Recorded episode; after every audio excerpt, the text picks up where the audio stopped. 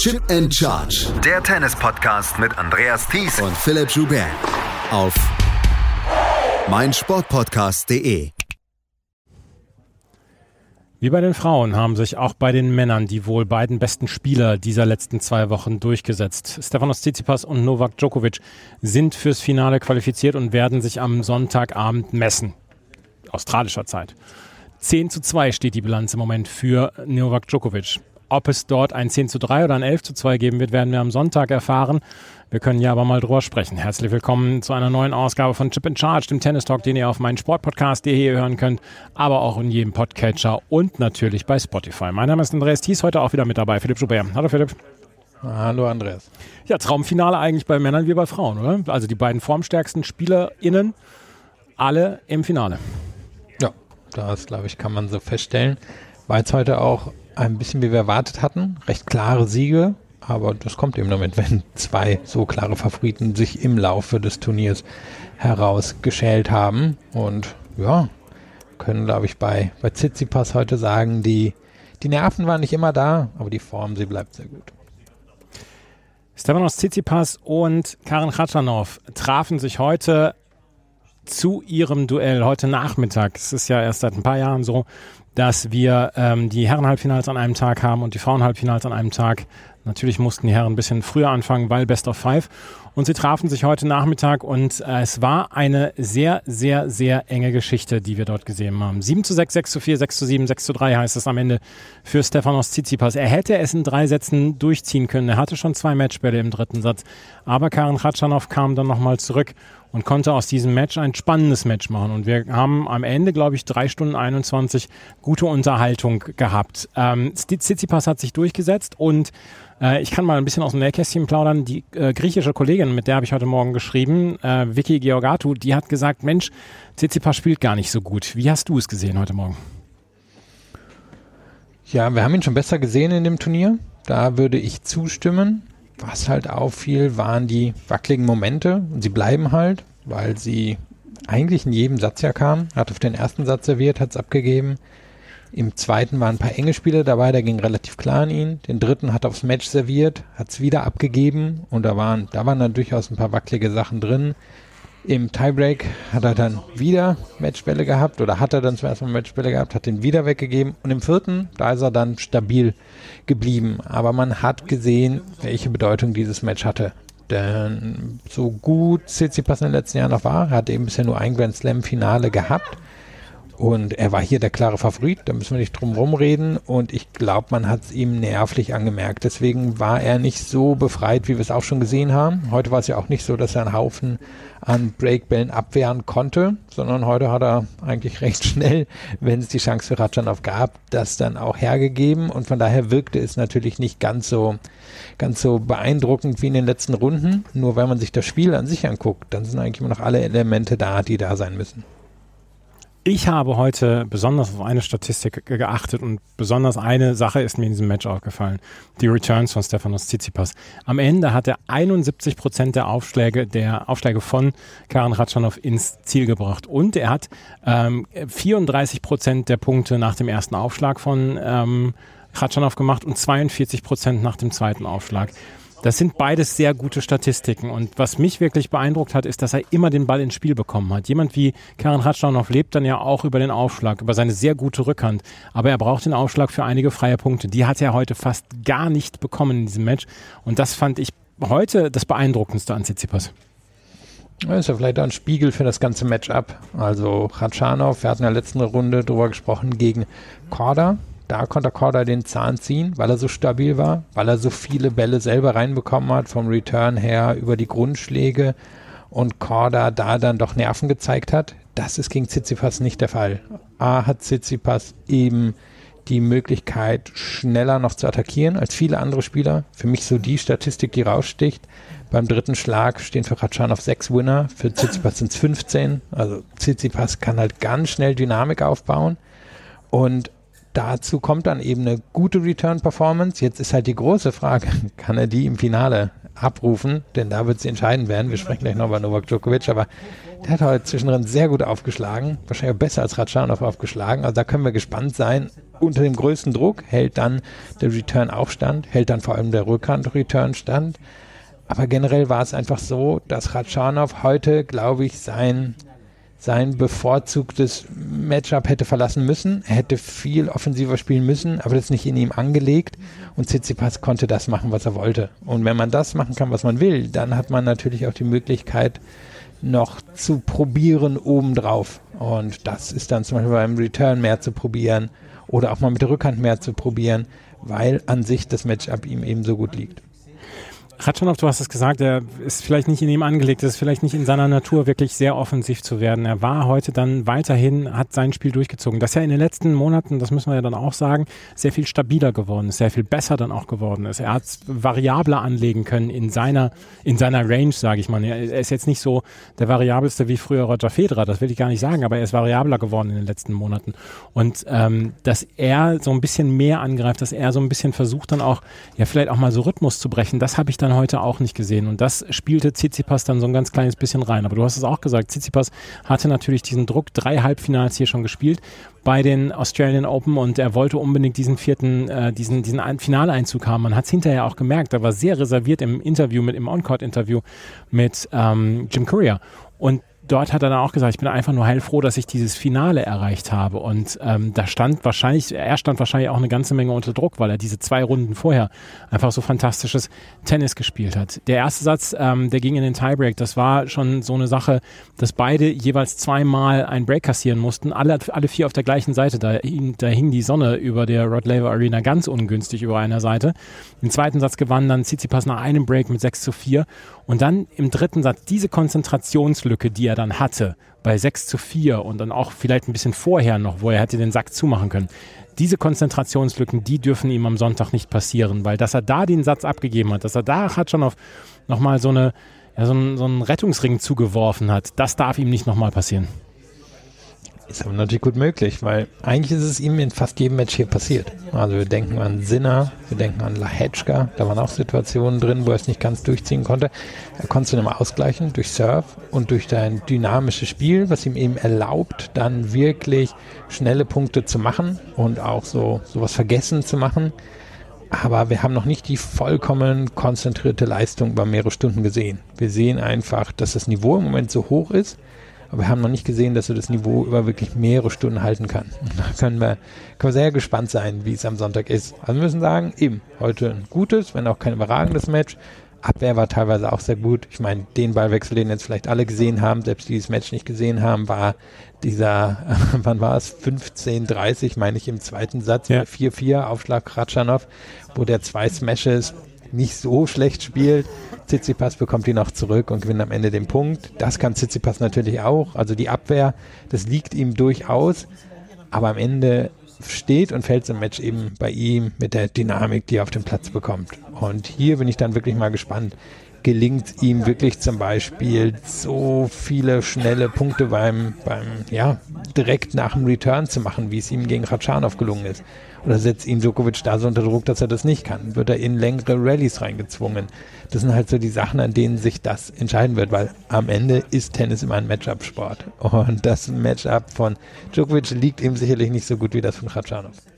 Über Khachanov können wir allerdings jetzt nochmal sagen, ähm, zweites Halbfinale nach den US Open. Er hat jetzt anscheinend einen Entwicklungssprung gemacht und äh, wir können ihn vielleicht dann auch auf den Sandplätzen dieser Welt dann in den weiteren Turnierrunden dann erwarten, weil er sollte eigentlich ein Spiel haben oder er hat ja eigentlich ein Spiel, was auf allen Untergründen eigentlich zurechtkommen sollte, auch wenn vielleicht die ganz großen Ergebnisse auf dem Sand noch fehlen. Aber wie gesagt, es ist einfach ein Entwicklungssprung bei ihm zu, zu sehen. Ja, und ich meine, Viertelfinale bei den French Open hat er ja schon stehen und er hat im Moment halt so ein bisschen oder könnte vielleicht die Rolle von Wawrinka übernehmen, dem das Best of Five Format einfach gelegen hat, weil er dann Zeit hatte, in so ein Match reinzukommen. Kann sein, dass das für Ratschanow auch der Fall sein wird, auch wenn er vielleicht nicht so viel Explosivität hat wie Wawrinka. Und ich denke, er ist taktisch wirklich ein bisschen besser geworden. Ich meine, heute, was er zum Beispiel gut gemacht hat, sein Netzangriff hat er fast immer in die Rückhand vorbereitet von Tsitsipas. Da kriegt er dann die kurzen Bälle, dann kann er den relativ sicher unterbringen.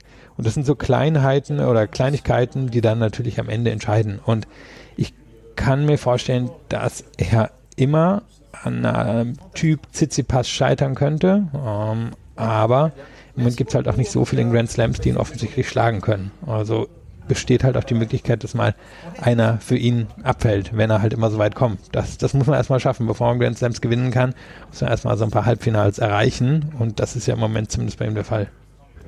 Stefanos Tsitsipas hat das Finale erreicht und er strengt sich an, am Sonntag der erste Spieler zu werden, der Novak Djokovic in einem Halbfinale oder in einem Halbfinale bei den Australian Open besiegt. Neunmal hat Novak Djokovic das Halbfinale erreicht. Neunmal hat er es gewonnen hier. Er versucht es zum zehnten Mal, diesen Titel zu holen. Und er hat heute gegen Tommy Paul am Ende sind es acht Spiele abgegeben. 7-5, 6-1, 6-2. Das ist ein Ergebnis, was wir ja einfach erwartet haben und was wir erwarten mussten. Und ähm, trotzdem war es insgesamt ein faszinierendes Match. Und da möchte ich einmal gerade so ein bisschen aus dem Stadion erzählen, weil ich war heute während der ersten zwei Sätze im Stadion es fing halt an, dass ähm, Novak Djokovic halt sehr früh immer noch sehr gut unterstützt worden ist. Es ist so ein bisschen die Geschichte gestern mit dem Vater von Novak Djokovic dazugekommen, wo, wo Bilder aufgetaucht ist, wo er ein Foto gemacht haben soll mit einem vor einer vor einer Russland-Fahne mit dem Putin-Konterfei und das ist dann hier sauer aufgestoßen. Der Vater hat dann heute Morgen ein Statement rausgehauen und hat gesagt,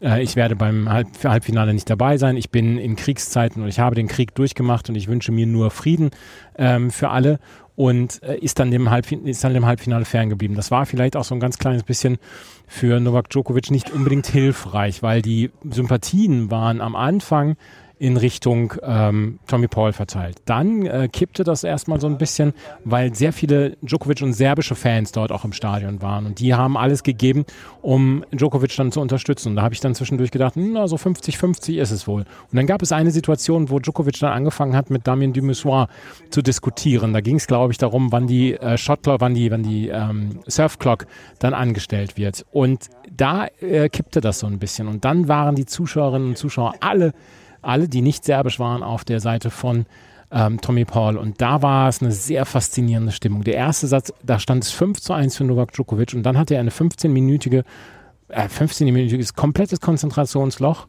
Es kam so, dass Tommy Paul auf 5 zu 5 rankam und die nächsten beiden Spiele gewann dann Novak Djokovic wieder und ab da war es dann Einbahnstraße. Aber dieser erste Satz, gerade wenn man so im, im Stadion gesessen hat, der war faszinierend von der Atmosphäre, vom Match auch, weil es auch sehr gut war im ersten Satz, wie ich fand. Und alles drumherum, das knisterte richtig im Stadion. Ja, kann ich mir vorstellen. Und am Ende steht halt trotzdem wieder ein super klarer Sieg für Djokovic. Ja. Also, wir haben es halt schon x-mal gesehen. Nur diese Siege passieren ja mittlerweile auch etwas anders als früher. Also früher, wenn man hier schön auf die Verteilung der Ballwechsel geguckt hat, konnte man mal als allererstes ganz nach unten gucken. Neun plus Schläge, meist irgendwie bei Djokovic stand da am Ende irgendwie 60, 70, 75 Prozent der Punkte gewonnen. Heute hatte sie gegen Tommy Paul verloren. Wo dominiert Djokovic halt mittlerweile komplett und wie nimmt er so einem Match halt auch am Ende irgendwie die Luft raus? Das ist ja dann auch passiert über die kurzen Schläge. Am Ende, wenn wir hier bei den kurzen Schlägen, also 0 bis 4, wir reden also wirklich von Aufschlag, Return und jeweils dem ersten Schlag danach. Wenn wir da die Winner und die Forced Errors zusammenzählen, die wir wahrscheinlich sowieso zusammenzählen sollten, dann steht hier am Ende ein 41 zu 12 für Djokovic. Und das war der Aufschlag, der sehr gut heute war. Das war der Return, der sehr gut war.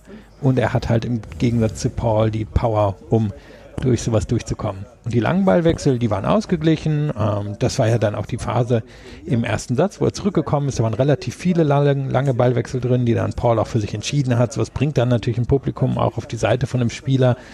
Aber zum Ende hin war es halt wieder eine komplette Show von Djokovic aber diesmal eben bei den kurzen Punkten. Und er war so klar besser als Tommy Paul in diesen, in diesen schnellen, kurzen Rallyes. Das war, ja, das war dann wirklich der Unterschied. Ja, er ist nicht die Nummer eins. Ich wollte ihn gerade zur Nummer eins machen, aber die wird erst am Sonntag verteilt. ich wollte sagen, der Unterschied zwischen der Nummer eins und Paul ist was, 35, 37 oder so in der Welt. Da hat man es halt echt kolossal gesehen zwischen den beiden. Was mir halt wieder aufgefallen ist, ist, ähm, dass Tommy Paul als die amerikanische Version vielleicht von Alex de Menor ist, der allerdings Punkte abschließen kann und der Punkte besser abschließen kann und der auch in der Offensive ein bisschen stärker ist, weil zwischendurch hat man seine wahnsinnige Schnelligkeit dann auch wieder gesehen. Aber insgesamt war er dann in den Rallyes meistens der zweitbeste Spieler in diesen, in diesen, ja, in diesen Ballwechseln, weil man hat immer gesehen, er musste unglaublich viel aufwenden, um am Ende den Punkt zu machen. Und es stehen am Ende 32 Punkte mehr für Novak Djokovic. Das ist ja ein Klassenunterschied. Und hätte Djokovic nicht, diese, nicht diesen Lapsus da im ersten Satz gehabt, dann wäre es noch klarer ausgegangen. Und dann wäre Tommy Paul hier wie ein geprügelter Hund, wie Alex de Menor vom Platz gegangen. So kann er sagen, boah, ich hatte einen respektablen ersten Satz.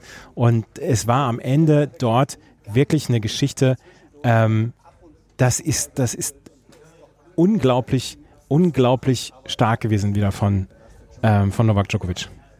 Ja, und Djokovic hat sich halt in den letzten Jahren nochmal neu erfunden als Spieler. Ähm, der Aufschlag gehört wirklich zum Besseren auf der Tour. Die Vorhand gehört zum Besseren auf der Tour. Das war wirklich beides am Anfang der Karriere nicht der Fall. Waren jetzt keine Vollkatastrophen, aber gehörten nicht zur absoluten Spitze. Und da, da ist er mittlerweile absolute Spitze. Und er hat immer noch die Beinarbeit, aber braucht sie nicht mehr in derselben Art und Weise, wie er sie früher gebraucht hat. Und dadurch kann er natürlich Gegner wie jetzt einen Paul dann auch viel mehr unter Druck setzen. Weil ich kann mir vorstellen, so ein Match gegen Paul vor 12, 13 Jahren oder auch vor 7, 8 Jahren, das wäre ein bisschen länger gewesen, weil Paul halt den Aufschlag von Djokovic hätte mehr angreifen können außerhalb dieser Phase im ersten Satz. Oder er hätte halt besser den Court abdecken können, weil Djokovic nicht so schnell auf den Winner hätte gehen können damals. Und dadurch, ja, hat sich hat sich das Tennis, was in den Matches von Djokovic passiert, halt auch nochmal geändert. Und das ist eine erstaunliche Sache, ähm, dass sich das so, so nochmal geändert hat, zeigt aber natürlich auch, wie ehrgeizig ist und wie sehr Djokovic ähm, ja, seine, seine Zeit an der Weltranglistenspitze und vor allem die Zeit, in denen er Grand Slams gewinnen kann, nochmal verlängern möchte, weil er einfach so umgestellt hat. Und tja, damit immer noch einer, wenn nicht der beste Spieler der Welt ist. Was muss denn Stefanos Tsitsipas am Sonntag machen, um dieses äh, Match zu gewinnen? Ich würde mal sagen, fangen wir an mit 70% erste Aufschläge. Dann, mhm. dann haben wir wahrscheinlich schon was ganz Gutes. Weil wenn viele Erste kommen, dann traue ich ihm auch zu, dass er ähm, in dem Match drin bleibt, dass er dann eben auch eine hohe Anzahl von Winnern relativ schnell in den Rallyes bekommt, weil Djokovic wird das können. Djokovic wird seine Rückhand testen. Djokovic wird viel in seine Rückhand servieren, da können wir von ausgehen. Und ich kann mir vorstellen, dass wir eben auch zumindest äh, im Vergleich zu früher gar nicht so viel lange Ballwechsel haben werden, sondern dass viel über diese kurzen, schnellen, explosiven Punkte entschieden wird. Und da kann Tsitsipas auf jeden Fall mitgehen gegen Djokovic. Ist halt die Frage, wenn es wirklich eng wird, kann er das dann auch noch? Das hat er hier in einigen Matches bewiesen, wo er so viele Breakbälle abgewehrt hat. Gegen Khatschanov war das nicht der Fall. Könnte er das gegen Djokovic? Sagen wir, es steht aus seiner Sicht 7, 5, 4, 6, 5, 4 und er schlägt dann zum dritten Satz auf, um eine 2-1-Führung zu nehmen. Kriegt das dann durch? Kriegt er dann vier erste Aufschläge rein? Heute gegen Khatschanov ist der erste Aufschlag in den Fällen kaum gekommen. Und dann war sein äh, zweiter Aufschlag angreifbar. Sind das die Momente, wo er das hinbekommt? Da bin ich mir einfach nicht sicher. Wir wissen, er hat die Fähigkeit, ähm, um Djokovic zu besiegen. Er hat auch damals, also er hat damals 2-1 Bilanz gehabt, seitdem hat er neun verloren, aber die waren alle nicht so klar. Wir erinnern uns an Paris-Bercy im letzten Jahr. Das war ein, was war es, ein 7-4 oder so im Tiebreak des dritten Satzes. War enge Geschichte. Das French Open-Finale war auch ganz schön eng für die ersten zweieinhalb Sätze, in denen Tsitsipas der klar bessere Spieler war. Als Tsitsipas kann einfach dadurch, dass er so unwiderstehliche Waffen in seinem Spiel hat, nur kann er es eben, wenn es wirklich drauf ankommt. Und da würde ich immer Djokovic gegen jeden Spieler trauen. Ja klar, na klar. Ich meine, letzten Endes braucht es eine fantastische Leistung von Tsitsipas.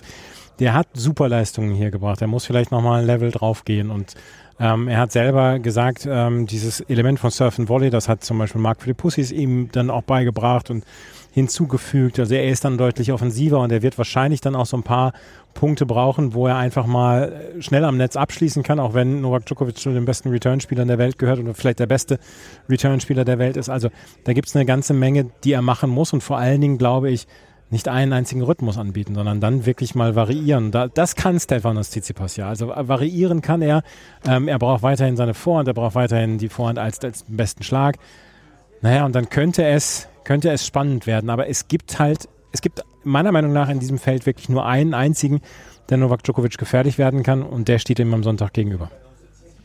Ja, und du hattest die Statistik irgendwann mal rausgeholt. Was waren es? Ähm, wie häufig konnte die Vorhand 88 Prozent nach der erste Schlag nach dem Aufschlag waren 88 Prozent die Vorhand. Viel Spaß gegen Djokovic. also, ja. weil, ich meine, Djokovic wird es nicht gelingen wie heute gegen Paul. Warte mal, ich hatte es mir da auch rausgesucht, wie viele äh, Returns er da zurückbekommen hat. Äh, 63 von 77. Also Paul hatte 14 freie Punkte. Er gegen, hingegen hatte gegen Paul, was sind es, 23 freie Punkte bei viel mehr, ähm, also viel mehr Aufschlägen, die, die Paul sowieso gehen musste.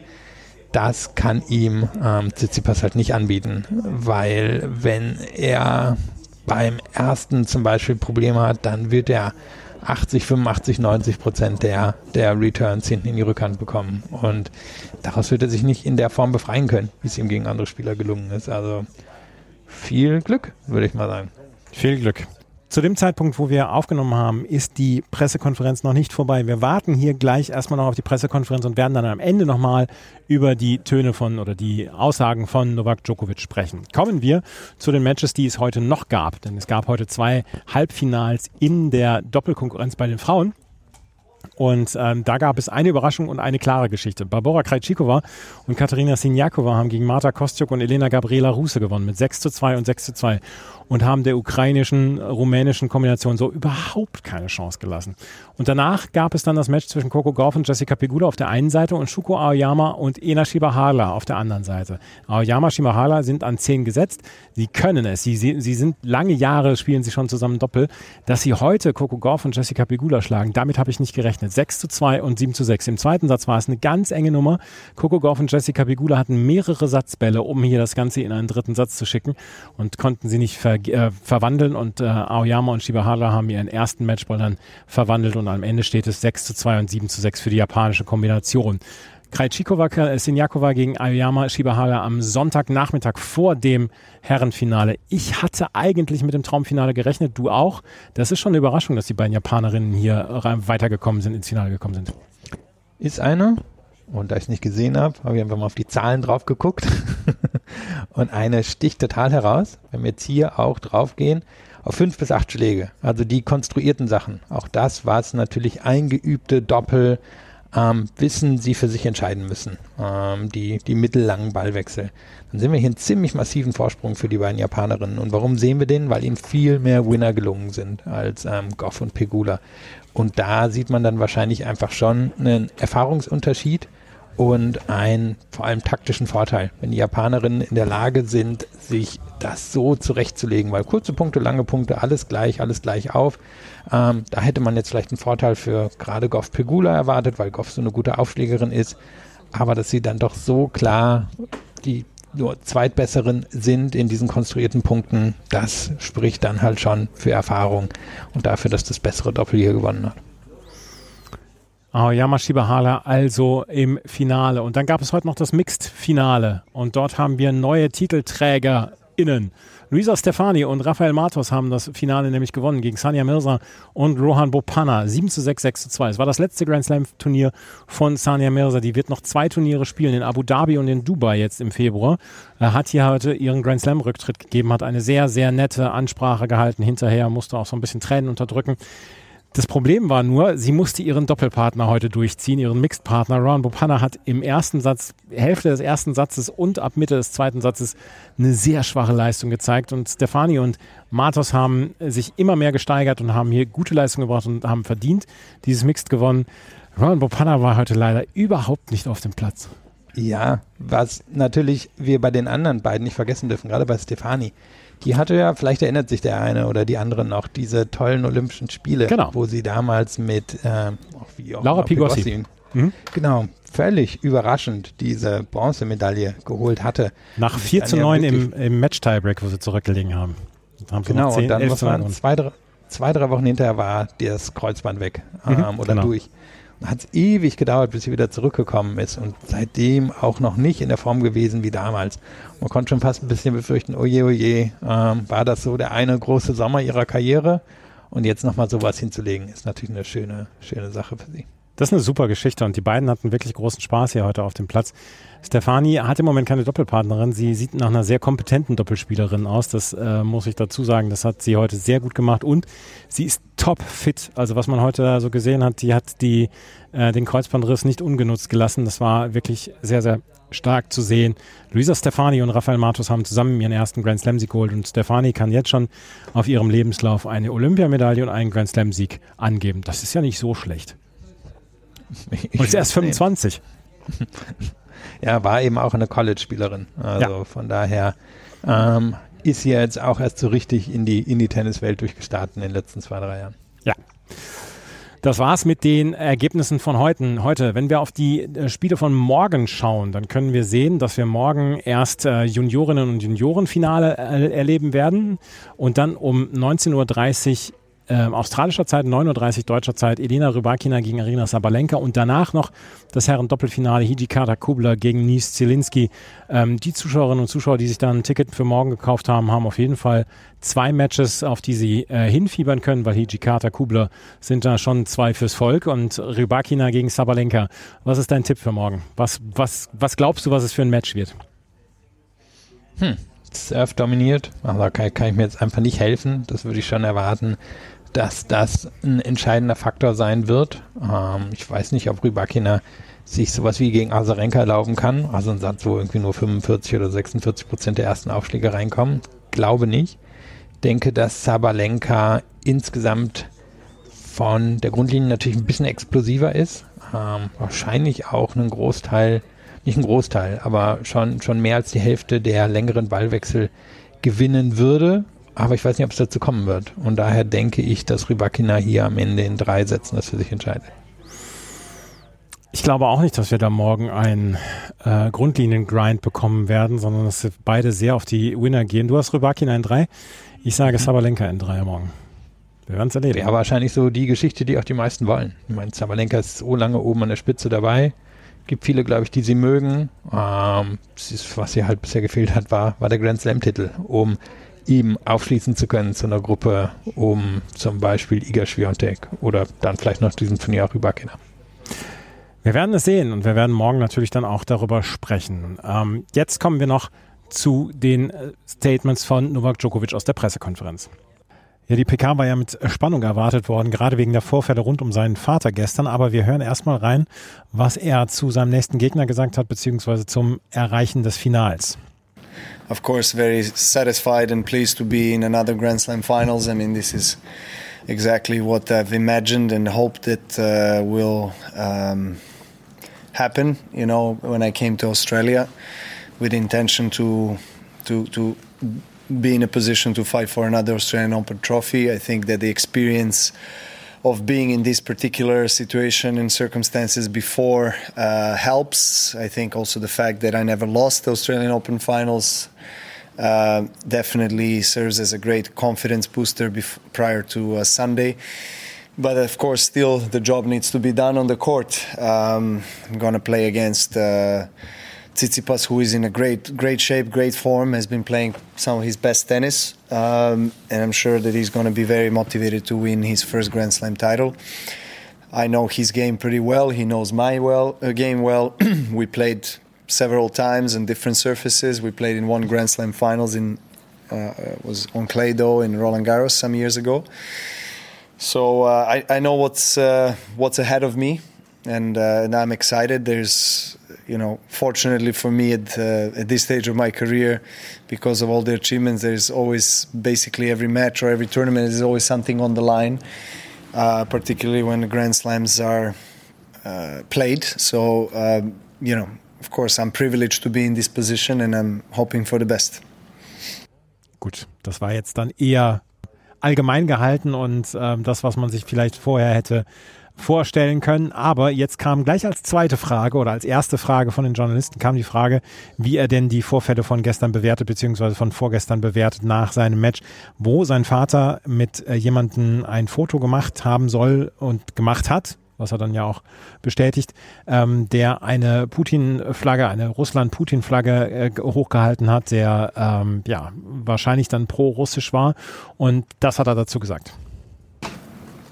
Well, I yeah, I saw as everybody else saw what what happened uh, yesterday, and uh, it was unfortunate that uh, the misinterpretation of what happened yesterday has escalated to, to such a high level there, where there was um, um, I would say a lot of conversations with the tournament director, with media, and everyone else. So it got it has got to me, uh, of course, as well, and uh, I was not aware of it until last night, uh, and then of course, I, I was not pleased to see that. Um, uh, my father, my whole family, and myself have been through several wars during 90s. So, as my father put in a statement, we're against the war.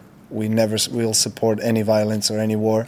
We know how devastating that is for the family, for people in any country that is going through the war. So that's the first thing I want to say. The second thing I want to say is that my father, as he said in a statement, has been going after every single match to meet with my fans at the main square here in Australian Open uh, to thank them for the support, uh, to be with them, uh, pay them respect, and make photos. And uh, the photo that he made, he was passing through um, I heard what he said in the in the video. He said "cheers," and unfortunately, some of the media has interpreted that in a, in a really wrong way. So I'm sorry that um, that has escalated so much, but uh, I hope people understand that uh, there was absolutely no intention whatsoever um, to support any kind of uh, war initiatives or anything like that. You know. Uh, my father, as I said, was passing through, and there was a lot of Serbian flags around, and that's what he thought. He thought he was making photo with somebody, you know, from Serbia, and that's it. He moved on. Um, of course, that it's not pleasant for me to to go through this uh, with all the things that I had to deal with, you know, uh, last year and this year in Australia. So it's not something that I want or need and I hope that people will uh, let it be and uh, we can focus on tennis.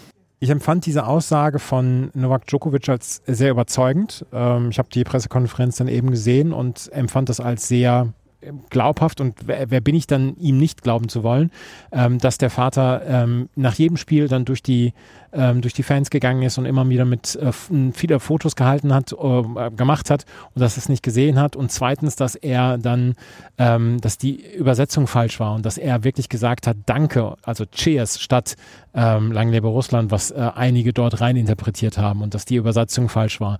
Und ähm, dass er ja dann auch jetzt hofft, dass es dann äh, das gewesen ist und dass er auch hofft, dass sein Vater dann am Sonntag dann auch bei dem Spiel dabei sein kann, bei dem Match dabei sein kann vielleicht ist dann auch ein bisschen sehr viel große Welle gemacht worden. Wir sind alle im Moment so ein bisschen ja angespitzt beziehungsweise sind so ein bisschen sensibler, was das Thema Russland angeht und den Angriffskrieg auf die Ukraine. Aber was man ihm ja auch abnehmen kann, Serbien und ähm, Novak Djokovic, sie sind durch Kriege gegangen und sie wünschen sich Frieden, als nicht nichts mehr auf der Welt als Frieden.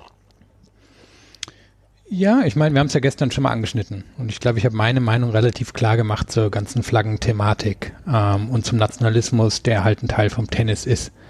Und wenn man Fahnen zulässt, dann wird man auch zulassen, dass sich Leute auf die Füße getreten fühlen. Es gibt noch sicherlich ganz andere Flaggen bei den Australian Open, die Leuten auf die Füße treten wollen. Wir müssen nicht jeden Konflikt der Welt jetzt durchgehen. Aber ich meine, wir wissen, was in China los ist. Wir wissen auch, dass in Kasachstan zum Beispiel Anfang letzten Jahres äh, sehr blutig eine, ein, ja, ein, es waren eigentlich nur relativ friedliche Demos niedergeschlagen worden sind. Ähm, wir sehen andere Konflikte der Welt. Wir sehen auch, dass andere Kontinente vielleicht anders auf den Russland-Ukraine-Konflikt ähm, schauen werden, als wir es jetzt hier in Europa tun. Ich kann schon sagen, dass es in Afrika anders ist, wo meine Familie herkommt. Und ähm, von daher ist es natürlich ein Blick, der uns jetzt hier sehr beschäftigt, in diesen Teilen der Welt und sicherlich auch in Australien und den USA, aber es wird andere Blicke drauf geben. Und es kann sehr gut sein, dass die Familie Djokovic privat einen anderen Blick drauf hat.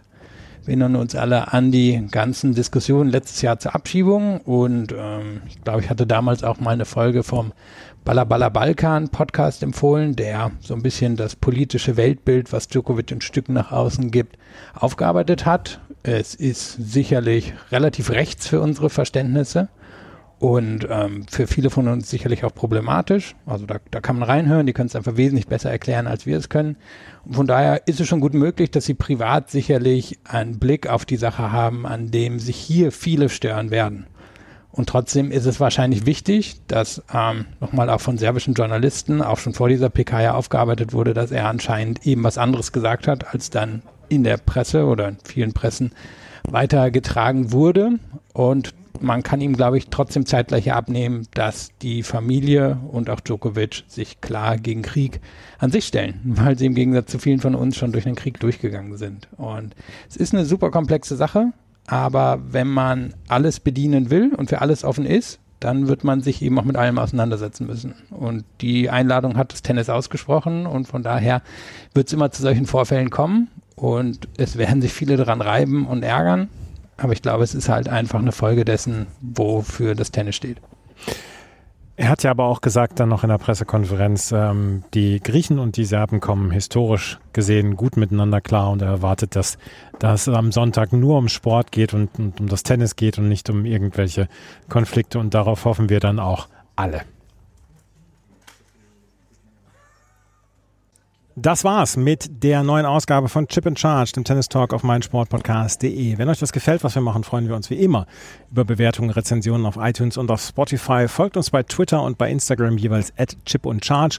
Und ansonsten können wir nur sagen, wir hören uns morgen wieder mit dem neuen Podcast. Und äh, dann sage ich vielen Dank fürs Zuhören. Bis zum nächsten Mal. Auf Wiederhören. Chip and Charge. Der Tennis-Podcast mit Andreas Thies und Philipp Joubert. Auf meinsportpodcast.de. Schatz, ich bin neu verliebt. Was? Da drüben. Das ist er. Aber das ist ein Auto. Ja, eben. Mit ihm habe ich alles richtig gemacht. Wunschauto einfach kaufen, verkaufen oder leasen. Bei Autoscout24. Alles richtig gemacht. Wie baut man eine harmonische Beziehung zu seinem Hund auf? Puh, gar nicht so leicht. Und deshalb frage ich nach, wie es anderen Hundeeltern gelingt, beziehungsweise wie die daran arbeiten. Bei Iswas Dog reden wir dann drüber. Alle 14 Tage neu mit mir, Malte Asmus und unserer Expertin für eine harmonische Mensch-Hund-Beziehung, Melanie Lippisch. Iswas Dog mit Malte Asmus. Überall, wo es Podcasts gibt.